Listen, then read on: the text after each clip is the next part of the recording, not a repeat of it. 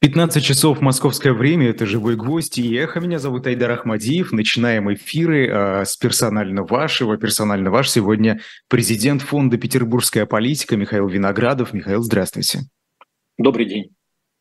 Мы в прямом эфире, можно задавать свои вопросы в чате на Ютубе. Если останется время, обязательно обратим на них внимание. Ну а прежде чем мы приступим, уже традиционная реклама, не пропустите новинку на нашем сайте shop.diletant.media. Это книга «Горбачев. Уроки свободы» с автографом Руслана Гринберга и печатью от «Эхо». А, многогранный портрет человека, радикально изменившего жизнь не только страны, но и всего мира. Это правда. Эссе, вошедшие в сборник, опубликованы в специальном выпуске журнала «Мир перемен э, в книгу также включены статьи, поступившие в редакцию журнала после выхода в свет специального выпуска. Книгу о Горбачеве э, послушать о периоде его, э, почитать о периоде его правления можно в этой книге. И, и купить ее можно на shop.diletant.media, заказать совершенно любую точку планеты, где бы вы не находились. Михаил, э, я думал долго, с чего начать, и э, выбрал Белгород. Э, в Белгороде вчера произошел взрыв, упал, значит, авиационный боеприпас. Минобороны достаточно быстро, кстати, призналась, что это их рук дело, а, нештат, нештатный сход, как они это назвали, да, цитата. А, ведомстве уточнили, что уже проводит расследование, а, пострадали как минимум два человека, ну, мы все эти кадры с вами наблюдаем, они до сих пор продолжают поступать на новостные ленты. Скажите, вот как подобные инциденты влияют на настроение общества и элит?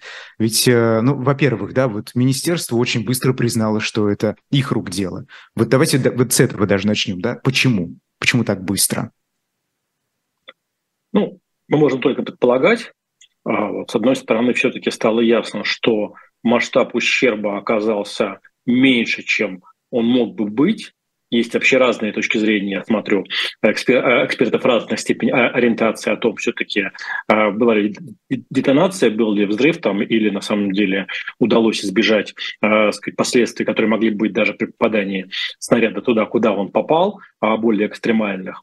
С другой стороны, наверное, не было желания каким-то образом показать, что Украина достает и может а, наносить такой ущерб по а, инфраструктуре Белгорода, и эти, эти резоны тоже могли сыграть а, свою роль наверное, есть моменты, связанные с какой-то поиском внутренней ответственности, и э, непонятно, будут они или нет, если посмотреть э, сегодняшние телеграм-каналы, напоминают, например, о том, что главкомом там, воздушно-космических войск является генерал Суровикин, фигура тоже достаточно знаковая для а, последнего а, года, такие резоны тоже могли сказаться, сказать, э, присутствовать. Но тут, понимаете, есть двойственность. Конечно, по такой стрессовой ситуации в обычное время это ну, могло быть сопоставимо с чем-то типа полета Матиаса Руста когда-то на Красную площадь, которое, напомню, привело тогда к отставке министра обороны Соколова, к довольно серьезным перестановкам в а, военном ведомстве. А, с другой стороны, отчасти, вот, может возможно, если бы таких перестановок и не было а, в 80-е годы, возможно, история бы не получила такого уж резонанса и быстро бы забылась. Потому что примеры того, когда возникали, происходили инциденты, и они забывались, ну, тот же крейсер «Москва», который а, гораздо в меньшей степени вошел а, в историю, а, э, менее травматичен даже для общественного сознания, чем гибель подводной лодки «Курск» а, когда-то. То есть э, все быстро довольно заигрывается. Такие, такие случаи тоже были, поэтому можно себе представить, когда все постараются сделать, за неделю забыть, провести какое-то внутреннее разбирательство, но по большому счету не совершать ни кадровых выводов, ни чего-то еще. Если говорить об общей атмосфере, то, конечно же, остается проблема, связанная с тем, что основным источником возможных неудач и проблем для а, российской стороны, российской власти, российских вооруженных сил являются там не действия критиков власти, не даже в некоторых случаях действия ВСУ, а собственные ошибки, а собственные какие-то экстремальные ситуации, которые возникают. Недавняя история, там, может, не вернемся, связанная с таким почти что в режиме, режиме заговора принятием а, закона об электронных повестках, которые, в общем, были чреваты, ну и были крайне стрессовыми, по крайней мере, для э, политической элиты там, правообщества, не вполне э, понятно. То есть в условиях такой некой тревожности, связанной с возможным ожиданием э, наступления вооруженных сил Украины, происходит накопление каких-то собственных ошибок, напрямую не связанных, собственно, с действиями э, противника, внутренних, внутренних саботажников, диверсантов э, и так далее. И вопрос уязвимости и защищенности именно от собственных ошибок и неудачных действий, неудачных решений – он, наверное, был ключевым для политической системы России и в десятые годы, и остается таким и сегодня. А, ну, смотрите, некоторые э, комментаторы предположили, что почему Минобороны так быстро признала, что это они в этом взрыве в Белгороде виноваты, потому что не хотят, чтобы общество подумало, что э, украинские военные вот так могут прямо взять и в, большой, в большом российском городе такой сильный э, взрыв устроить. Вот с этим это может быть связано. Э, главное, чтобы не украинцы. Ладно, мы здесь как-то со своими разберемся, да, вот главное, чтобы не подумали, что это вот враг это сделал. Э, могут тут такие лежать в основе мотивы?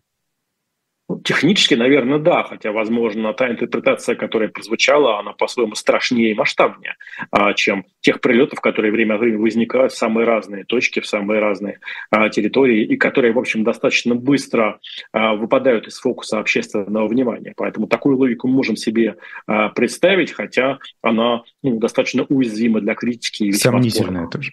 Да. А, хорошо, вот вы говорите, что общество достаточно быстро забывает эти ошибки. Вы сказали про Москву, а, что Курск в данном случае даже более да, такое, такое трагичное событие для общества, по вашему мнению. Скажите, вот общество, может быть, и забывает, хотя это сложно сейчас, я думаю, измерить, учитывая, что соцопросы не совсем надежные да, в, а, в России сегодняшней. А элиты, вот что с элитами, с памятью элит? Как они, да, они же наверняка помнят все эти провалы. Как их настроения меняются, э, когда подобные инциденты происходят? Ну, понимаете, дело в том, что при всем том, что элита, возможно, существует на какой-то отдельной планете, отдельном космосе, тем не менее, они все-таки являются частью э, социума и отчасти восприятия здесь, конечно, близко. Готовность, с одной стороны, к забвению, с другой стороны, ощущение, что какая-то из сторон накосячила, и интерес э, к такому событию, некие сомнения в том, что все идет по плану и все а, вот идет от победы к победе, они, естественно, существуют и в части общества, и части элит, тем более элиты ну, более информированы, а, и поэтому им труднее а, воспринимать такую сугубо а, победоносную а, риторику. Поэтому, ну, наверное, все равно каждый раз в таких, в таких случаях возникает недоумение, а, потому что казалось бы, ну, что э, пришедший действительно выглядит мало объясняемым, мало объяснимым. А там Белгород не такой, не тот город, который можно перепутать с Харьковом, они находятся недалеко, но, в общем, ночная освещенность, там все так или иначе различаются. Поэтому некоторые не, не, не объясни, накопление необъяснимости, оно, конечно же, а, происходит. Происходит обнажение понимания, что там вооруженные силы это там не машины, работающие как часы, а такой сложная конструкция, сложный механизм, где а, там не все в равной степени отлажено и результативно.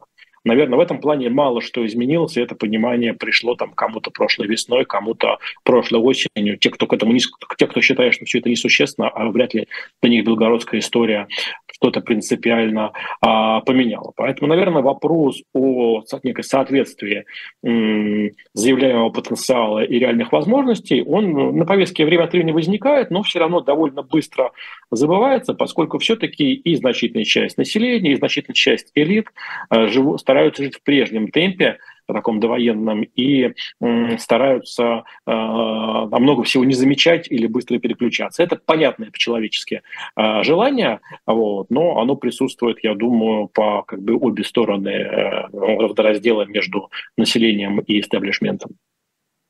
А скажите, попытаются ли власти, стоит ли от них такого ждать, э, что они перекроют э, в повестке вот это вот э, не очень удобное для них событие, потому что мы же много раз с вами такое наблюдали, да, когда что-то происходит неприятно, и потом эм, то какой-то закон примут, который все начинают обсуждать, то еще что-то произойдет. Вот здесь чем-то попытаются они перекрыть?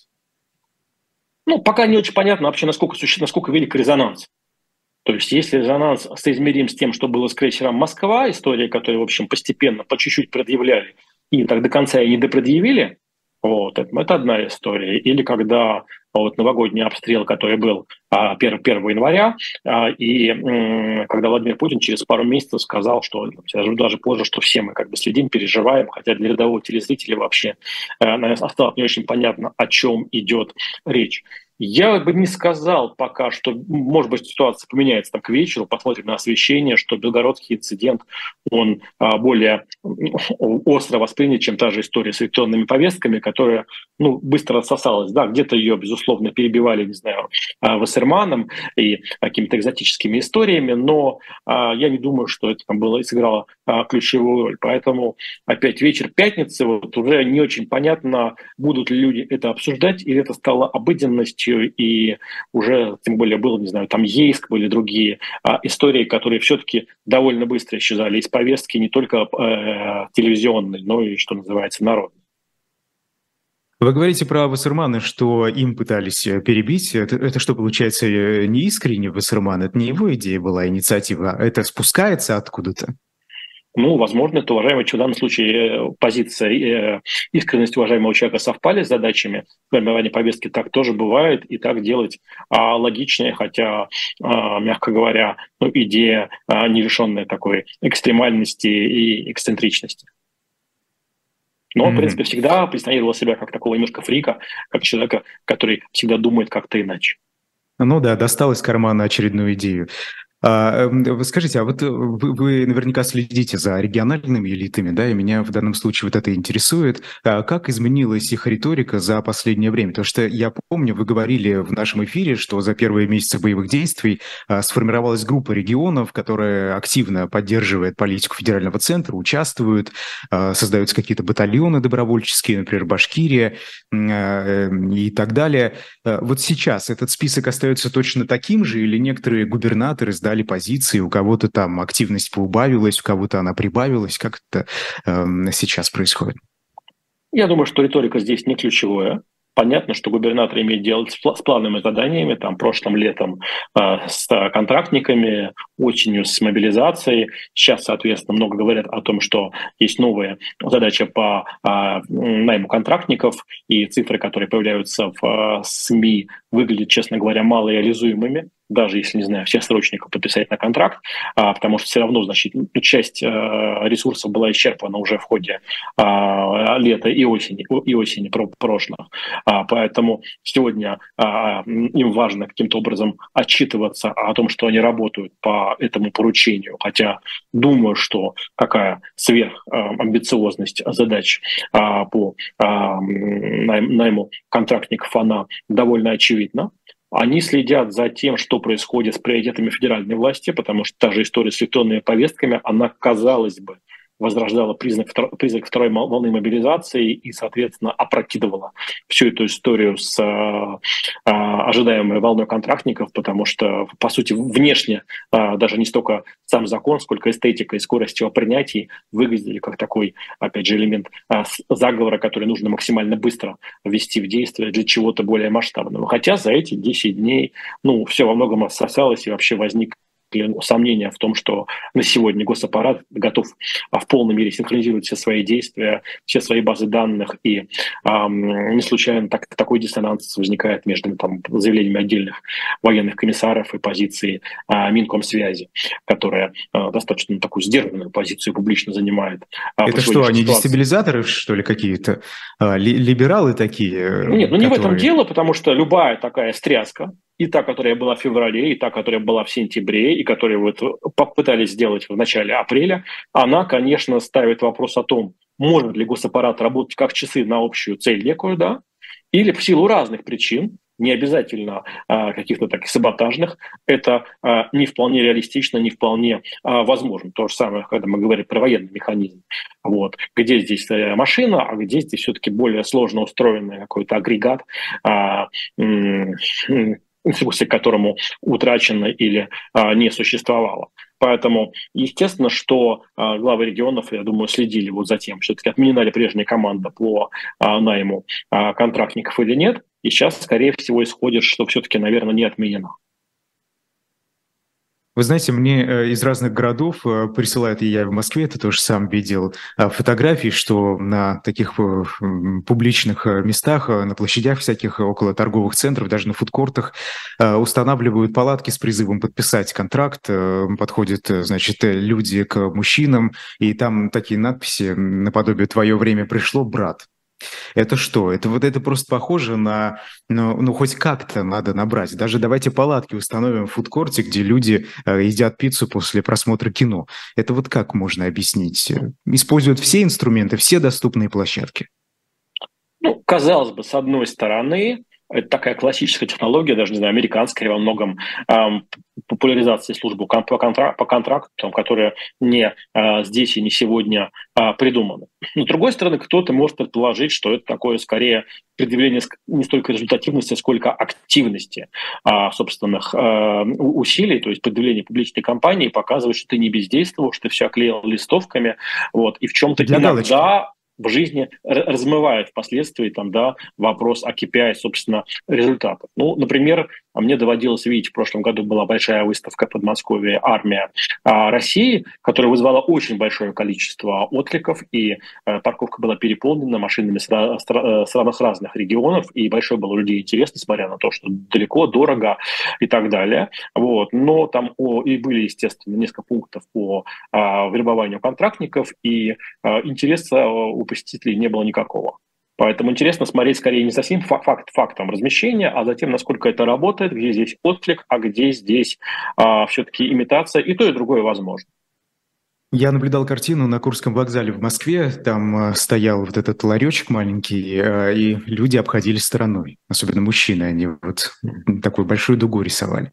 А, скажите, а вот это не дестабилизирует а, обстановку в обществе? Но все-таки это, наверное, пугает как-то людей, да? Они начинают думать, что, ага, оказывается, война не просто на экране, не в телевизоре, не в компьютере, не в телеграм-каналах, а вот война прямо вот здесь вот, и нас зовут, значит, что-то, что э, вполне реально. Это не может напугать российского общества? Ну, в этом, конечно, есть эксперимент, потому что, с одной стороны, важно политически оставлять людей в состоянии как бы спокойствия и а, апатии, а тем более, что люди легко в нее довольно возвращаются. С другой стороны, периодически нужно продвигать концепцию там, так называемой народной войны или разговоров о том, что если что-то не так, там Россия рухнет и так далее. И, конечно, эти два сигнала, которые не в полной мере между собой легко синхронизировать, мягко говоря. Вот. Но в целом, вот я смотрю, смотрел, например, сегодня данные фонда «Общественное мнение», а, и а, порядка там 45-50% респондентов не могут назвать главные события недели скажем, в прошлом феврале их было там 20% а, тех, кто в конце февраля не мог назвать. А, то есть все-таки сам факт того, что порядка почти до половины, иногда больше респондентов, как бы не относиться к социологии, они, в общем, главного события недели не видят, показывает, что все-таки вот этого ощущения, не знаю, осажденной крепости или вот этой народной войны, оно в обществе не является таким единственно доминирующим, что есть такие вполне э, конкурентные модели, связанные с незамечанием или с попыткой убедить, что это э, не касается. Поэтому вокзал в целом логичное место для установки подобного рода э, э, палаток, потому что и большой людской трафик, людской поток, и большое количество а, людей, приезжающих на заработки, там, на отходнические работы или просто из дальнего Подмосковья а, на работы в Москву и, значит, заинтересованных там, да, в а, каком-то материальном а, доходе, поэтому, наверное, логичнее ставить такие палатки на вокзале, чем даже в метро. А, вот. Но, а дальше уже, наверное, вопрос ну, наблюдения, оценки, в какой степени это приводит к результату и первичному ли здесь результат. Но если люди даже не могут назвать э, главное событие недели, э, это ведь означает, что э, они не, не, не мобилизованы идеологически, так скажем. Но вот эта концепция народной войны, ведь в таких условиях она ну, просто совершенно несостоятельна. Ну, я бы не говорил на сегодня, что люди отмобилизованы, и та потребность как бы вот не замечать, там, да, она вполне, по-человечески, опять же, вполне понятно, в нее большое количество людей а, уходит. Ну, кстати говоря, немало, в том числе из тех, кто критически воспринимал а, военные действия, постепенно от этого отходит. Такое тоже присутствует. Поэтому, да, в целом все-таки вот это возвращение там, в апатию, ощущение некого бессилия, там, да, ну, иногда легкой там, депрессии, но не предполагающей какого-то активного увлечения, оно характерно для значительной части людей, а о процентах можно спорить. Mm-hmm. А, хорошо, ну вот давайте поговорим про настроение людей, которые а, часто попадаются у нас в новостной повестке. Это, например, глава частной военной компании «Вагнер» Пригожин. Он в программном материале недавно предложил остановить боевые действия, объявив ее цели достигнутыми. Как это воспринимать? Ну, вообще Пригожин, наверное, в публичном пространстве в последние месяцы становится интереснее, ярче, рельефнее. А, и возникает... Ну, какой-то оппозиционер полутона, о, о которых как бы мы не подозревали. Да? Ну, разные люди, тоже, не знаю, Игорь Стрелков а, вполне занимал такой ранее, ну, карикатурный образ нерефлексирующего офицера, а вот, который тоже а, становится как бы обстоятельнее, детальнее, даже в чем-то глубже иногда в своих э, эфирах. Наверное, это ну, такой тренд а, веяния а, времени. Поэтому а, Пригожин действительно становится разнообразнее. Там, да, ему явно хочется оставаться в повестке. Кто-то считает, что желание остаться в повестке связано с тем, что у него проблемы. Кто-то считает, что ему это просто нравится, и он такой медиазависимый а, человек. Но, по крайней мере, а, наверное, его публичные действия, они э, становятся немножко в меньшей степени такими аллергенными раздражителями, а иногда и задают такой интересный, любопытный ракурс, э, которого подчас не хватает публичных оценок. Поэтому Пригожин стал интереснее. Возможно, не знаю, это конкуренция за а, большую цитируемость в сравнении с другим Пригожиным. Ну хорошо. А зачем, зачем ему эта цитируемость нужна? Человек вроде бы э, занимается совсем другими вещами ну, он разными вещами занимается, он такой человек-оркестр, он а, присутствует а, везде, а, поэтому давайте пока зафиксируем, что она присутствует, а иногда, собственно, цели по ходу а, меняются, и это нормально для любой политической карьеры. Ну, просто, э, вы знаете, вот эти э, так называемые военкоры, э, они ведь позволяют себе часто критиковать кадровых военных, Министерство обороны, как и Пригожин позволяет себе делать это. И можем ли мы, ориентируясь на его слова о том, что нужно, значит, остановить так называемую специальную военную операцию, что там вот все, все не очень хорошо? Ну, слушайте, о том, что все как по-разному, там, да, получаем разные сигналы. Там, да, утром говорят, что там Бахмут в кольце, а, там, ближе к обеду говорят, что нет, не, не, не, торопите события. Информация происходит достаточно разноречивая, есть общий невроз, связанный с темой возможного а, наступления там, и довольно размытых результатов а, военных действий последних месяцев, в том числе зим, зим, зимнего периода. Вот. И дальше это может порождать либо как бы э, призывы к э, мобилизации всех и вся, и переходу на военные рельсы к военному коммунизму, либо э, настрой на то, чтобы окапываться и не давать, э, отнять как бы то, то, то что э, типа наше, и, э, или э, не дать ударить где-то э, где-то еще. Хотя тут тоже возникают ну, парадоксы. Например, казалось бы, приграничные территории требуют такого особого сопровождения и не расшатывания. В то же время мы видим, не знаю, в Брянской области, там, в конце марта арестованы два вице-губернатора. В Ростовской области тоже вполне себе такой приграничный. А, идет там большая кампания, арестованы там руководители судебных органов и все представители системы МВД. Вот, то есть э, парадокс, да, а, вот не, не такая стабилизация и консервация всех тех противоречий, которые существуют, конечно, в любом регионе, в любой политической и аппаратной конструкции, идет их такое, ну, расковыривание а, тоже, а, ну, необ, немножко необычное и а, неожиданно. Поэтому, наверное, вот такое оборончество о том, что, сказать, надо скорее сейчас настраиваться на а, подготовку к возможному наступлению ВСУ, которое то ли будет, то ли нет, но является некоторым источником такого невротических реакций, это оборончество логично э, и ожидаемо. Вот вы пишете в своем телеграм-канале, я процитирую, «Ядром политики партии мира внезапно оказались Си Цзиньпинь, Лукашенко и Пригожин. Стрелкова маринуют в кандидатах, к Минцифры пока присматриваются. А, но риторику китайских властей Лукашенко и Пригожин вряд ли, конечно, зовешь мирной. Причем тут партия Слушайте, мира. Александр Лукашенко там да, приглашал, призвал к исключению мира, да, слово, которое как бы, а, не от всех там в российской, в политической, в российской реальности там, да, а, не, не всем э, дозволено произносить там, да. А, соответственно, китайский мирный план тоже, предла... ну, при всех нюансах и при всей критике, которая была со стороны Киева, все-таки предлагал а, консервацию а, и, по крайней мере, деэскалацию, там, реализуемую или нет, там было по нему много вопросов, кто будет стоять на линии разграничения, например, китайцы, не знаю, индийцы или, или кто, да. Вот, но тем не менее, а, все-таки из уст а, всех троих некое ощущение, а, ну, некой усталости не то чтобы там тупика, это громкое слово, ну, некого завершения этапа и необходимости какого-то переформулирования приоритетов, оно, конечно, исходило. А, ну, ну хорошо, ну вот если Китай действительно хочет мира, то почему приезжает в Россию министр обороны Китая, общается с Владимиром Путиным и даже говорит, что он там, э, значит, оказывается, миротворческими акциями своими э, хвалится, э, делает комплименты Путину, это что? Ну, слушайте, есть понятные как бы жесты, есть ритуал, есть, возможно, какие-то договоренности. Но, опять же, а, только все объявили, что Россия оказывает неоценимую помощь Китаю, устраивая маневры на, Тихо, на Тихом океане, как меняется командующий а, Тихоокеанским флотом, что возникает ощущение размытости да, военно-политических итогов этих а, учений. Там у Китая есть понятная тревожность, связанная с возможной ядерной эскалацией.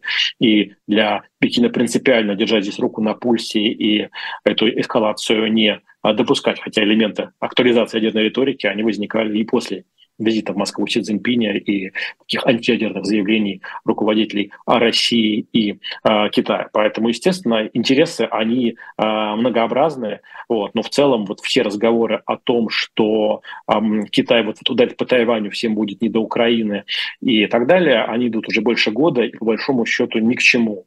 Ничем серьезным не сопровождается, разве что приедет какой-нибудь там американский политик и оживит, в Тайване оживит повестку, оживит э, ситуацию. И вопрос о реальной готовности Китая как тестированию собственных боевых возможностей в условиях того, что Тайвань все-таки имеет э, военный потенциал и э, может может что против, не сделать эту попытку бескровно, не, не повторить сценарий Гонконга, там, понятного и договорного, такие риски существуют. Пока за эти там 13-14 месяцев Китай никаких реальных шагов по эскалации вокруг Тайваня, мне кажется, не совершил.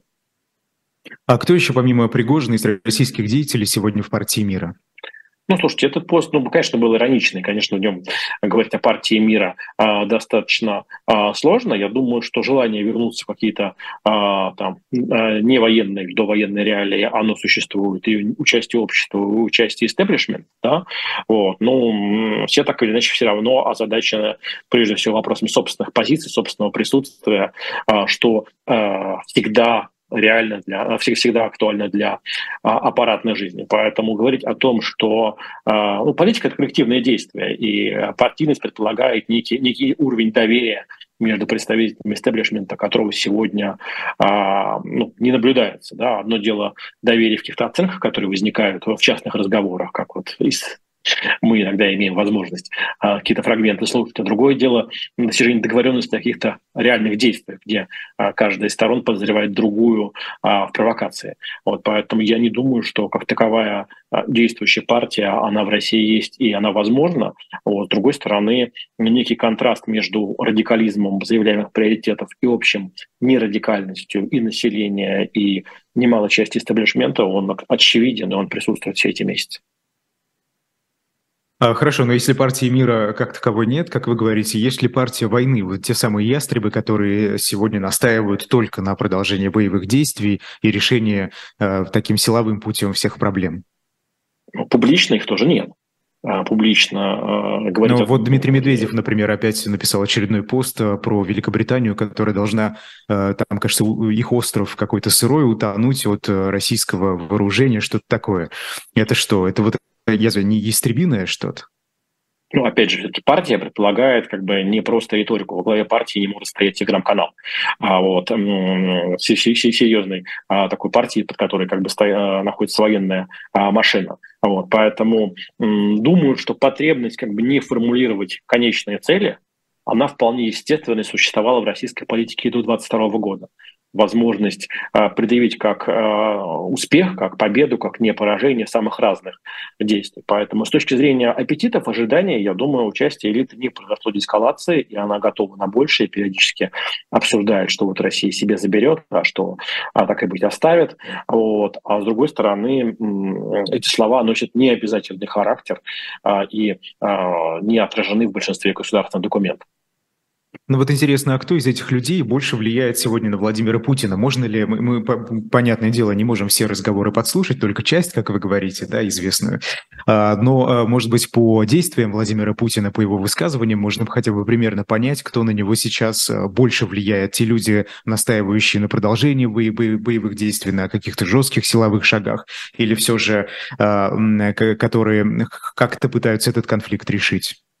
Мирным путем? Ну, если говорить о риторике Владимира Путина, вот и а, принимать на веру ее, то, наверное, картина мира качественно не изменилась а, за прошедшие 13-14 месяцев. Ощущение того, что мир становится хуже, страшнее, опаснее, вот, и для, для него, и для всех, оно по-прежнему а, присутствует в его выступлениях и проецируется на самые разные а, направления, а не только а, военные. Если говорить о действиях, об интенсивности предпринимаемых шагов, вот, то, наверное, она меняется, периодически возникают паузы с комментированием ситуации на фронтах и с э, теми или иными, ну, с, с, массой самых разных а, шагов, поэтому а, действия, они носят такой, может быть, а, больше характер рывками, то есть периодически всплесков мобилизации, внимания и последующей, по крайней мере, в публичном пространстве раз концентрации. Но это история, которая, собственно, тоже присутствовала и до военных действий. Здесь а, тоже принципиально изменилось не так много.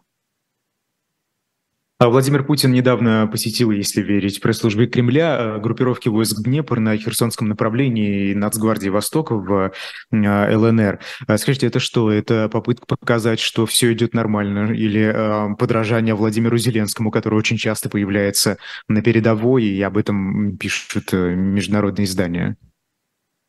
Ну, отчасти это ответ на критику, а, которая существует в отношении того, что российская власть немножко стесняется а, своей армии, стесняется военных действий, стесняется а, линии фронта. А когда... Что, получается, и Зеленский тоже стесняется своей армии, если он приезжает? Или вы о чем? Нет, ну, то, то что а, они не приезжают в зону боевых действий, а если приезжают, возникают казусы, как было с Дмитрием Рогозиным. А вот, а, поэтому отчасти это ответ на вот тезис о том, что а, власть делает вид, будто, будто она ни при чем, будто она никого никуда а, не посылала. А вот, отчасти, наверное, желание показать не бездействие свое в преддверии возможного наступления вооруженных сил а, Украины, а дальше уже, естественно, начались интерпретационные игры, что это заявка и запись следующего хода или а, опубликование преувеличивание событий, которые произошло несколько раньше, в другой немножко ситуации и другой реальности, вот период э, события идут интенсивно, то, то военные повестки, то электронные повестки, то что-то еще. И здесь вот некая неопределенность, она а, возникла. Сколько было поездок и а, идет ли речь а именно о сигнале о команде конкретным шагам, не знаю, к наступлению, вот, или это такое в большей степени символическое мероприятие. И та и другая точка зрения, она давно как бы просчитана, обоснована и по-своему логична. А на кого эта поездка работает? На внутреннюю аудиторию элиты общества российское или на внешнюю аудиторию мировые лидеры, которых э, Владимир Путин считает врагами? Я думаю, что есть проблемы, связанные с тем, что до мировых лидеров достучаться. Есть желание, конечно, присутствовать в их повестке. С другой стороны, мы видим, что... А, Михаил, я прошу прощения, а как присутствовать в повестке? Имеется в виду вести какие-то переговоры или просто э, быть таким страшным э, человеком, который вот, может там не обращать внимания на, на действия мировых лидеров и наплевать на них и это демонстрировать? Ну, в условиях того, что переговоров нет, повышать градус, показывает, что некоторые вопросы без Москвы не решить.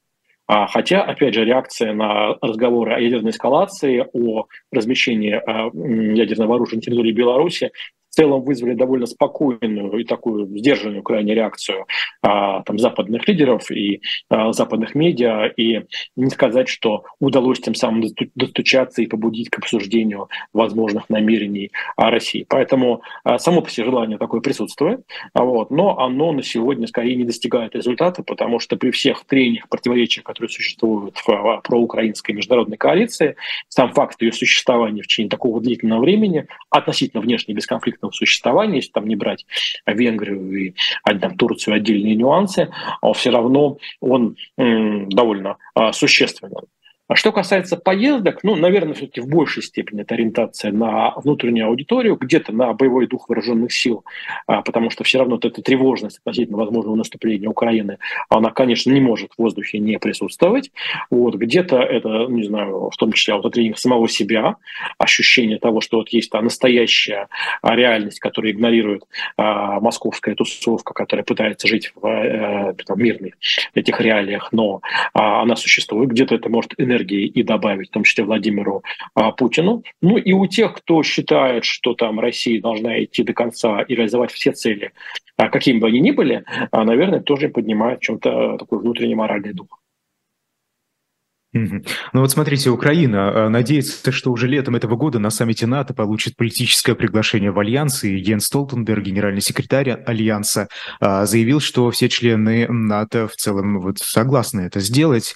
Чего ждать? Какой реакции от Москвы? К чему это приведет? Мы помним, что Владимир Путин вторжение в Украину объяснял как раз тем, что Украина могла вот в любой момент вступить в НАТО, напасть и так далее. Ну, опять же, на фоне, не знаю, вступления в НАТО Финляндии э, и э, того, что э, есть другие события в повестке, опрос о НАТО в чем-то вторичен. С другой стороны, Возможно, будет ли энтузиазм у НАТО, можно здесь спорить, потому что все равно есть процедура вступления в НАТО, есть вот этот э, ружье в воздухе в части возможного наступления вооруженных сил Украины, и э, будет ли оно предпринято, чем оно закончится, на какие, э, собственно, как стороны э, встанут, как пассианс дальше ляжет. Это, конечно, та переменная, э, без учета которой э, преждевременно делать любые э, прогнозы относительно отношений Украины и НАТО, потому что но опять же, одно дело оказывать военную помощь а э, оружием, другое дело все-таки в полной мере впрягаться войсками НАТО за Украину. Это тоже непростое политическое решение, к которому, я думаю, в Европе не все готовы.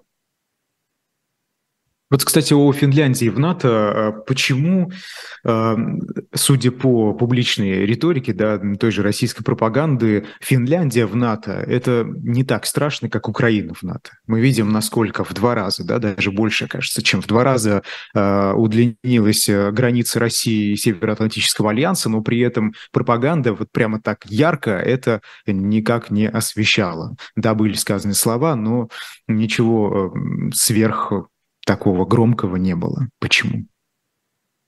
Ну, во-первых, я бы не сказал, что в обществе есть большая тревожность про Финляндию, и все, в общем, сводится к демотиваторам в социальных сетях.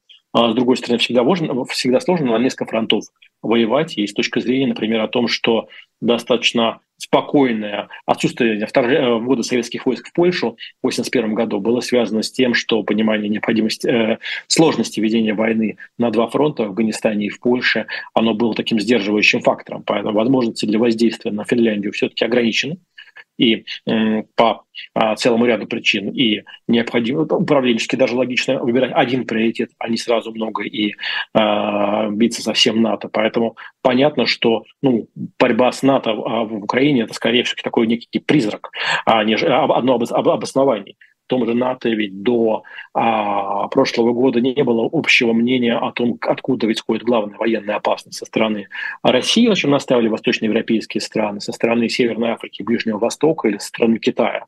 Вот. И та концентрация НАТО на российской повестке за последний год, она не присутствовала все, э, все эти годы.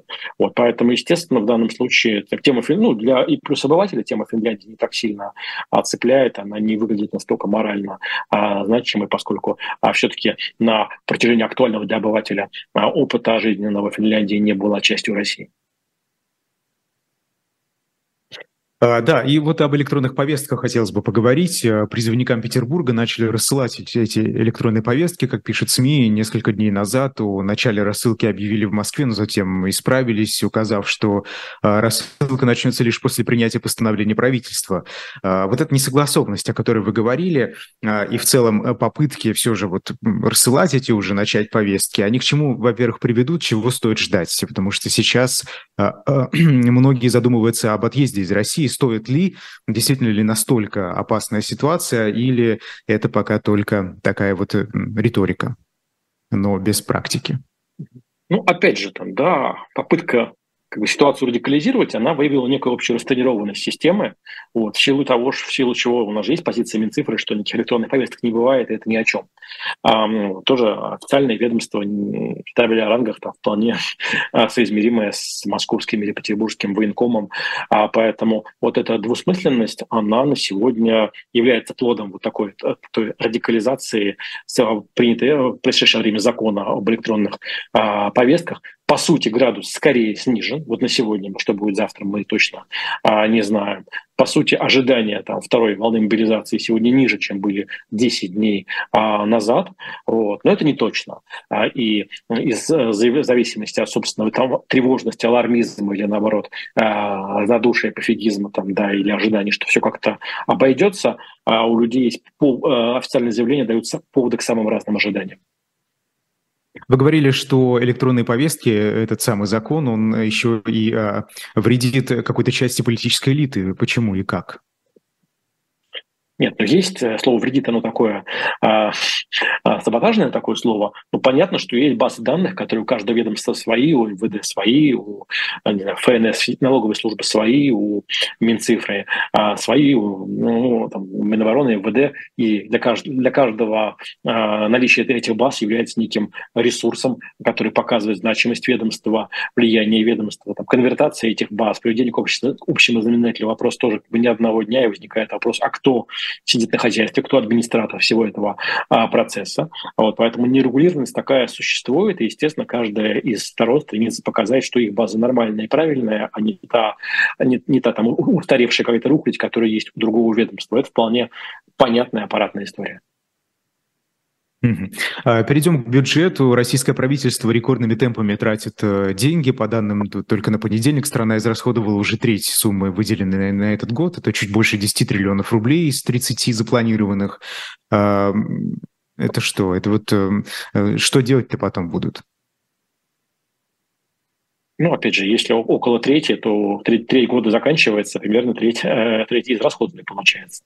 Сам по себе уже май, май, май, на нас, да, поэтому в самой по себе цифре, может быть, нет ничего такого фантастического, и история, когда все расходы сваливаются, как обычно, на декабрь, э, когда, как часто бывает в теме с большими расходами, она а, ничуть а, не лучше от общего понимания все-таки экономика России стрессоустойчивая оказалась и прошла все стресс-тесты, или вот из последних сил бюджет держится и дальше будет что-то непонятное, общего мнения у экономистов нет, скорее чаще говорят о том, что стресс-тесты пройдены. Плюс в чем-то девальвация рубля тоже дает какую-то подушку безопасности, увеличивает количество а, рублей и здесь а, несколько риск снижает. Поэтому Понятно, что прогнозы экономистов, они интересны только тогда, когда они, экономисты предсказывают катастрофу и какой-то коллапс. Иначе экономисты, ну, а что их обсуждать? И такого консенсусного прогноза а вот о том, эм, что будет к концу года, и мне кажется, его сегодня нет. Это зависит скорее от индивидуальной тревожности эксперта или слушателя, вот общего мнения о, об этом сегодня нет. Правительство, по крайней мере, а, действует внешне в довольно спокойном режиме, не демонстрируя как бы признаков паники. Ну, разве не признак паники, что власти хотят собрать э, э, у крупного бизнеса несколько десятков миллиардов рублей? Вот об этом пишут СМИ, э, в том числе и э, государственное информагентство. Э, вот эти, э, как windfall taxes, да, налоги, которые собираются у бизнеса. Э, это что, это разве не паника? По-моему, в обычное время такого не происходит. Ну, я бы сказал, что это тревожность, не переросшая в панику, как с мобилизацией, да, а, которая э, осенней, которая все-таки а, массовой длительной паники не вызвала и тоже достаточно быстро а, рассосалась и забылась значительной частью обывателей, хотя, конечно же, не всеми. Вот, поэтому все-таки паника, она требует некого панического действия, а не просто а, тревожности. Удалось ли политически достаточно легко провести тему этого разового налога с бизнесом? Ну, в целом удалось, несмотря на очевидную как критику, хейт в отношении там, правительства, Белоусова, кого-то еще, а все-таки вот серьезного очага сопротивления не возникло. Поэтому политически оказалось, что это а, достижимо и что это совершенно не лишнее с точки зрения решения бюджетных задач. А дальше будет вопрос там приоритетов, куда будут эти деньги уходить. Возникают разные проекты. Вот, не знаю, банкир Костя недавно говорил о необходимости новой волны приватизации. То тоже казалось, казалось бы неслыханная по нынешним временам тема в условиях там, и недооцененности сегодня российских активов, и того, что ну, трудно извлечь из нее приватизации какие-то огромные деньги, а если извлекут, то а, на что они пойдут? Там, да, на вторую армию мира или на создание точек роста в экономике. Поэтому есть большое количество хаотических инициатив в экономике, значительной частью э, которые хоронятся, вот, но в целом почему-то экономика продолжает работать на удивление, в том числе, я думаю, многим чиновникам. Ну, как это влияет на настроение э, в крупном бизнесе? Или вообще они не имеют значения сегодня, учитывая ну, обстоятельства, ну, учитывая все институты экономические и политические? Я думаю, что за год настроение крупного бизнеса принципиально не поменялись вот примерно как они были в марте, в апреле. То есть, может быть, а, алармисты, которые говорили, что все посыпется завтра, они недооценили степень устойчивости, да и рубля, и а, схем возможного параллельного импорта и так далее. Вот. Но, в общем, думаю, что значительная часть бизнеса исходит из того, что проблема не в экономике. Эм, да, э, министр э, иностранных дел России Сергей Лавров сегодня завершает свою поездку по странам Латинской Америки. Он был и в Бразилии, и в Венесуэле, и на Кубе, и в Никарагуа. В общем, это уже второе подобное турне за последнее время. В январе этого года он, например, э, посетил ряд стран Африки. Это что, почему Москве вообще? Для чего Латинская Америка? Для чего Африка? Потому что очень часто, знаете, это вызывает скорее такую улыбку, когда говорится о новом новом союзнике, новом партнере России там, в лице Зимбабве и, и так далее. Возникают, по-моему, логичные вопросы у обывателей. Э, зачем нам дружба с этими странами? Как это вообще э, поможет э, российским властям сегодня? На что они рассчитывают? Это позволяет напомнить о себе мировой повестке.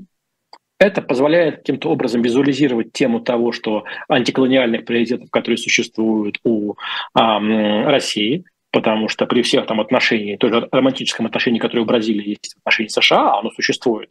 А вот, тем не менее, понятно, что то периферия, то отсталость уровня жизни, которая есть у большого числа даже продвинутых латиноамериканских стран, она все-таки некий такой оброк, который платится за э, жизнь э, более привилегированную первого мира. А вот, с другой стороны, надо чем-то занять дипломатическую машину. Она большая, она э, громоздкая, да, она должна быть в пределе. В условиях того, когда коммуникации с там, западноевропейскими, американскими партнерами почти заморожены, их особенно нет, вот, но это способ занять себя и всех остальных, и, возможно, при этом нащупать что-то, какие-то зоны потенциально общих интересов где-то, ну, в меньшей степени, потому что логистика а, слишком дорогая, подумать там про а, правильный импорт или поставки какие-то нефти российской, вот, ну, попытка пощупать те страны, которые не, не заявили о вступлении санкциям в отношении России, это, это они какой-то актив собой а, представляют, либо все равно, условно говоря, как Южная Америка, она вся под американцами, и, и нет смысла дергаться где-то, кроме Венесуэлы. Ну, казалось бы, есть где дипломатическую машину занять сегодня. Да, всем известная точка. А, хорошо, а выгодно ли сотрудничество с Россией этим странам, скажите? Ну, зависит от конкретных тем переговоров. От цены на нефть, от возможных условий скидок а, или там участия вот российского бизнеса в тех или иных а, проектах. Поэтому а, понимание -то некой зависим, а, значимости для России этих переговоров, там повышение статуса самих переговорщиков, оно для кого-то дает какие-то более ну, комфортные условия. Кому-то, не знаю, ЧВК может быть интересно, хотя не факт, что МИД а, этим занимается. Поэтому такие точки сами по себе, наверное, а, возможны в случае, если всерьез пытаться моделировать интересы а, каждой из а, стран, которыми ведешь переговоры, а не просто действовать по принципу из рекламного ролика «надо чаще встречаться».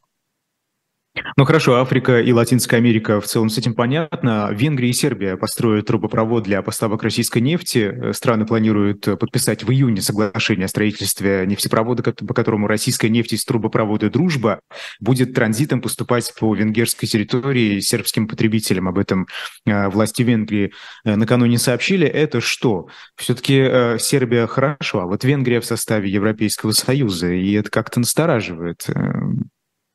Понятно, mm-hmm. риторика, риторика Венгрии и Сербии знакома, но все же вот это уже, это не просто слова, это уже на, на, что-то какая-то практика. Ну, пока это слова, Пока все это можно много раз отменить, поэтому это как вот саммит НАТО, о котором вы говорили, который Украину то ли, то ли интегрирует, то ли нет. Вот, пока это некий обмен декларациями о намерениях, в том числе с пространством возможного размена и той же Сербии, и той же Венгрии своей позиции в обмен на какие-то другие преференции, которые для них важны со стороны э, тех же западноевропейских стран. А, так, ну и немного э, еще про внутреннюю политику России. Вот кадровая комиссия при президиуме э, ЦК КПРФ одобрила кандидатуру депутата Мосгордумы Леонида Зюганова в качестве главного претендента на участие в выборах мэра Москвы. А, объяснили там это тем, что Зюганов обладает десятилетним опытом работы в КПРФ, восьмилетним стажем депутата Мосгордумы и багажом руководства постоянной комиссии парламента по науке и промышленности. Почему выбрали именно его, как вы думаете? Ну, в силу отсутствия этой кандидатуры особенных сильных или слабых сторон, а, вот, то есть, э, безусловно, он что-то лишнего совершать не будет, как, не знаю, там Рашкин когда-то. То есть это более лояльный и контролируемый ну, кандидат? Ну, скорее контролируемый там, да, лояльность, она будет зависеть от того, а, что для КПРФ сегодня важно, пока все-таки как и в прошлом году, скорее настроен на то, чтобы ход пропустить, на то, чтобы свое присутствие там э, в такой во властной коалиции и в всей риторике, связанной с военными действиями, а, оно более значимо. Хотя, конечно, при этом КПРФ теряет губернаторские посты, э, теряет, ухудшает, снижает свои э, аппаратные позиции а, внутри исполнительной власти, поэтому ну, на сегодня эти потери, эти издержки кажутся для руководства КПРФ приемлемыми. Вот, поэтому в данном случае, конечно, Зюганов не особенно как бы сильная кандидатура, но, по крайней мере, э, какое-то более молодое лицо на фоне, возможно, более э, возрастных кандидатов других партий. Но вы говорите, что КПРФ теряет э, высокопоставленных людей э, на высоких постах, простите. Да, э, скажите, а вот с чем это связано? Ведь как-то, знаете, мы привыкли считать, что КПРФ и другие партии офици- официальные, да, которые в Госдуме, по крайней мере, представлены, они часто как, как марионетки выглядят. Зачем тогда у КПРФ что-то отнимать, а не создавать видимость этой демократии, видимость того, что вот не только Единая Россия, да, у нас, а есть еще и другие другие партии, а при этом оставляя их э, очень э, контролируемыми? Ну так э, смысл любой коалиции политической в сегодняшних реалиях в том, что никто из участников, что нет правил игры что можем тебя усилить, можем у тебя что-то отнять. Вот. Но некая твоя обреченность на место в коалиции, она сегодня а, очевидна, и само присутствие на стороне власти для КПРФ сегодня а, более значимо. Плюс периодически возникают какие-то локальные трения, как у КПРФ были по поводу кандидатуры Павла Грудинина на президентских выборах. То есть возникают какие-то ну, аппаратные истории, возникает желание передать приветы а, друг другу. Ну, в общем, необходимость раздавать губернаторские позиции партиям формально оппозиционным, она сегодня ниже, чем была в 2012 году, когда эта конструкция появилась после болотных выступлений, когда нужно было показать, а не расширить правящую коалицию, показать, что КПРФ есть еще выбирать, как бы можно идти на болотную, а можно быть частью а, системы. И второе, там, ментально, безусловно, тому же Зюганову а, куда симпатичнее и а, ближе. А сейчас такой необходимости нет, деваться особо некуда. Вряд ли после всего там того, что КПРФ а, наговорила, оно готово к какому-то серьезному маневру, а, в том числе в отношении военной риторики. А, поэтому ну, в этом есть логика. А есть ли сегодня в России хоть какая-то более-менее официальная политическая сила, которая потенциально может э, перехватить инициативу при общественно-политических изменениях? Или самостоятельных совершенно не осталось? Я имею в виду официальное политическое поле, системная ну, оппозиция. Я думаю, что политические партии никогда серьезными игроками не были. И российская политическая система, она всегда была скорее там, беспартийной, чем даже однопартийной. А в этом плане от партии никто особо никогда ничего и не ожидал. А вопрос некой, некой стрессоустойчивости элиты, поведения в экстремальных ситуациях, он, это всегда как бы эксперимент, итоги которого тоже становятся ясны. А по итогам эксперимента в целом некое ощущение как бы ответственности за происходящее, и оно, конечно, у сегодняшнего политического класса, как ни странно, имеется хотя, наверное, часть слушателей с этим а, не согласится, и понимание того, что, в общем, нарастание хаоса, возможно, оно порождает большое количество неудобств не только для а, правящего класса, оно существует. Но, тем не менее, там те вызовы, которые последний год есть, они никуда не исчезли, а вот даже там, где они скорее работают на подтачивание политической и экономической стабильности. А скажите, насколько вообще руководство сегодняшних партий авторитарно? Вот возможно ли КПРФ без Зюгановых, например? Потому что много говорили про ЛДПР, э, что партия развалится после смерти Жириновского, пока этого не произошло. А мы до сих пор не поняли, ЛДПР без Жириновского возможно или нет? Я думаю, значительная часть избирателей, которые голосовали за ЛДПР в, в, в сентябре, она не помнила, а, потому что только было событие прошлым годом, на фоне которого смерть Жириновского потерялась. И люди точно, избиратели точно не помнят, что Жириновский а, умер, тем более не появляются нейросети, которые говорят от его имени. А вот. Зюганов, конечно, всегда контролировал КПРФ, когда однажды так, поставив под контроль, потому что когда КПРФ создавалась, вообще считал, что не Зюганов будет ее руководителем, а Купцов. С тех пор, конечно, все партийные, а, внутрипартийные пункты решались в пользу Зюганова, и он себя вел как такой полноправный а, мажоритарный акционер. А, ну, попытки потестировать КПРФ, они были и будут, и будут возникать какие-то истории разломов или куда-то их присоединения к «Справедливой России», к кому-то еще. Вот. Но пока все-таки пакет акций сегодня значительно у Зюганова остается. Вас спрашивают в чате по поводу отставки красноярского губернатора Александра Уса. Он готов был пойти на второй срок и, кажется, об этом даже заявлял, да, но э, вот э, что-то э, произошло, и теперь он якобы получил предложение продолжить работу на федеральном уровне, но будет заниматься вопросами социально-экономического развития Красноярского края. Скажите, а с чем связана эта отставка, на ваш взгляд? Ну, во-первых, УС окончал срок полномочий, и нужно было э, э, решать, оставить его на следующий срок или, или нет, при том, что все-таки довольно высокий антирейтинг был Александра Уса, и это было ограничителем, э, ну, который учитывается при решении кадровых вопросов. Вообще Александр Ус очень интересная, любопытная фигура. Он, наверное, один из немногих губернаторов, кто мечтал быть губернатором, кто десятилетиями шел к этому губернаторскому креслу. Когда Ус был назначен а, в 2016 году, если не ошибаюсь, это стало сюрпризом, потому что чаще назначали людей, вообще не на те регионы, на которые они готовились, люди, которые себя особо губернаторами не видели, Аус а, хотел, стремился и был таким политическим животным еще. А, с другой стороны, я думаю, что сам Александр Рус немножко перегорел. Он столько времени хотел этого, этого позиции, он был вторым человеком формально, спикером ЗАГС Собрания, которого звали на все официальные мероприятия, но не давали ему никогда слова, например. Вот у него, конечно, чесались руки краем заняться, что в какой-то степени он перегорел, и его губернаторство один срок оказали, оказался ну, скромнее по результатам и по общественной поддержке, по электоральной, чем а, можно было бы ожидать от такого ну, действительно опытного и довольно успешного поли, публичного политика. Неужели действительно обращают внимание на общественное мнение сегодня при выборе губернатора? Ну, фа- а, при решении вопросов о продлении полномочий, безусловно, фактор антирейтинга э, важнее, чем потенциальная популярность а, а, отдельных конкурентов. Мы помним, когда были выборы в 2018 году, побеждали технические кандидаты там, в Хакасии, в Хабаровском крае, где-то еще от Владимирской области, которых никто особо ничего не ждал, потому что главным оппонентом а, публичной политики, оппонентом власти является ее собственный антирейтинг. Ну что ждать э, Красноярскому краю и вообще любому другому региону, где меняется губернатор и другие высокопоставленные чиновники? Ведь э, в сегодняшних условиях, э, кажется, совершенно без разницы, УС там или, или кто-то другой. Ну, как вам сказать, э, регионы разные, губернаторы разные, с разной степенью как бы амбиций, разной степенью а, влияния. Там, посмотрите, в Тульской области, насколько губернаторство Дюмина оказалось эффективным. Там лоббитские, или, не знаю, приезжающие московские туристы на выходные видят изменившуюся Тулу, которую они не запоминали. Нет, подождите, но это просто потому, что близко. Вы думаете, что Нет. это результат работы местных властей? Ну, слушайте, конечно, сравните с, не знаю, с, с такие, там, с регионом, с Рязанской областью, да, которая тоже поменялась, областной центр, но все-таки не теми темпами. Поэтому, конечно, персона, его уровень и амбиции, претензии, интересы к региону и лоббистских связей, они некоторые, ну, да, довольно серьезную роль играют с точки зрения истории, в том числе политической истории конкретного региона. Mm-hmm. Э, о репрессиях. Э, политик Владимир Карамурза приговорен к 25 годам колонии по статьям об измене, госизмене, военных фейках, э, деятельности нежелательной организации.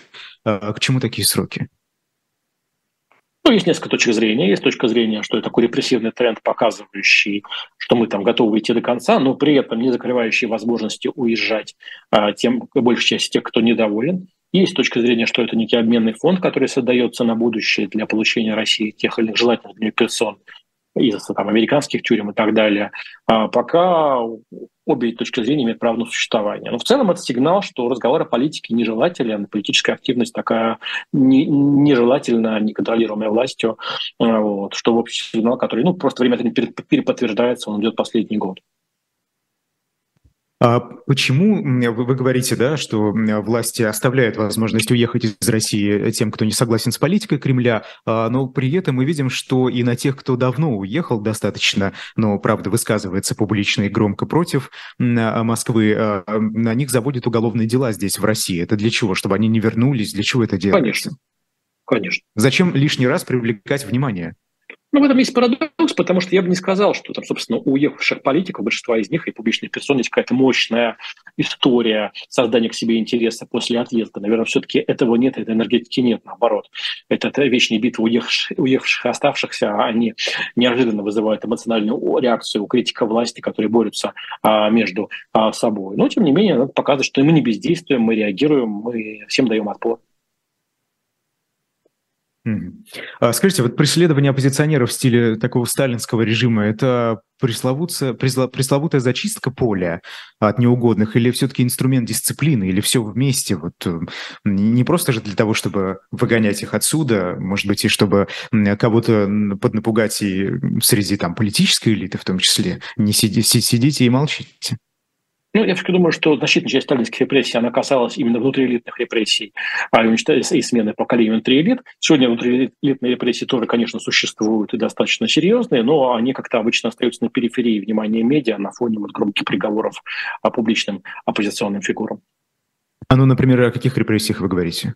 Внутриэлитных? Ну, ну слушайте, аресты губернаторов, мэров, чиновников, а, которые, конечно же, а, в немалой степени являются элементами аппаратной политической борьбы и все не сводится к формальной процедуре, к нарушениям каких-то закорючек. Хотя такое тоже бывает. А это почему? По какой причине? На, основ, на основании чего их э, преследуют? Почему это репрессиями но, вообще можно назвать? Ну, это история уже почти 10 лет, когда, собственно, э, статус гражданской службы он в значительной степени снизился, потому что возможность правоохранителей вмешиваться и устраивать даже микроперевороты, как в Республике Коми когда-то, а вот, а, они существуют. Сегодня это реальность, но просто это тема отдельного. Но с Украиной это никак не связано? Нет, это где-то с 2014 года идет. И э, последний вопрос, э, буквально на полминуты. Главред медиагруппы России сегодня Маргарита Симонян предложила обменять осужденного за шпионаж американца Пола Уиллана и Карамурзу э, с э, Эваном Гершковичем на основателя Викиликс Джулиана Ассенджа. Скажите, э, все, все же вот это возможно или нет? Потому что мы помним, что в советское время подобное практиковалось, когда обменивались советские граждане на кого-то там, на Западе. Ну, это, конечно, возможно, но сама статус этого заявления не позволяет думать, что это серьезное зондирование почвы. Ну, конечно, это возможно. А будет или нет, мы не знаем. Спасибо большое. Персонально вашим сегодня был президент фонда «Петербургская политика» Михаил Виноградов. Меня зовут Айдар Ахмадиев. Э, эфиры на «Живом гвозде» продолжаются.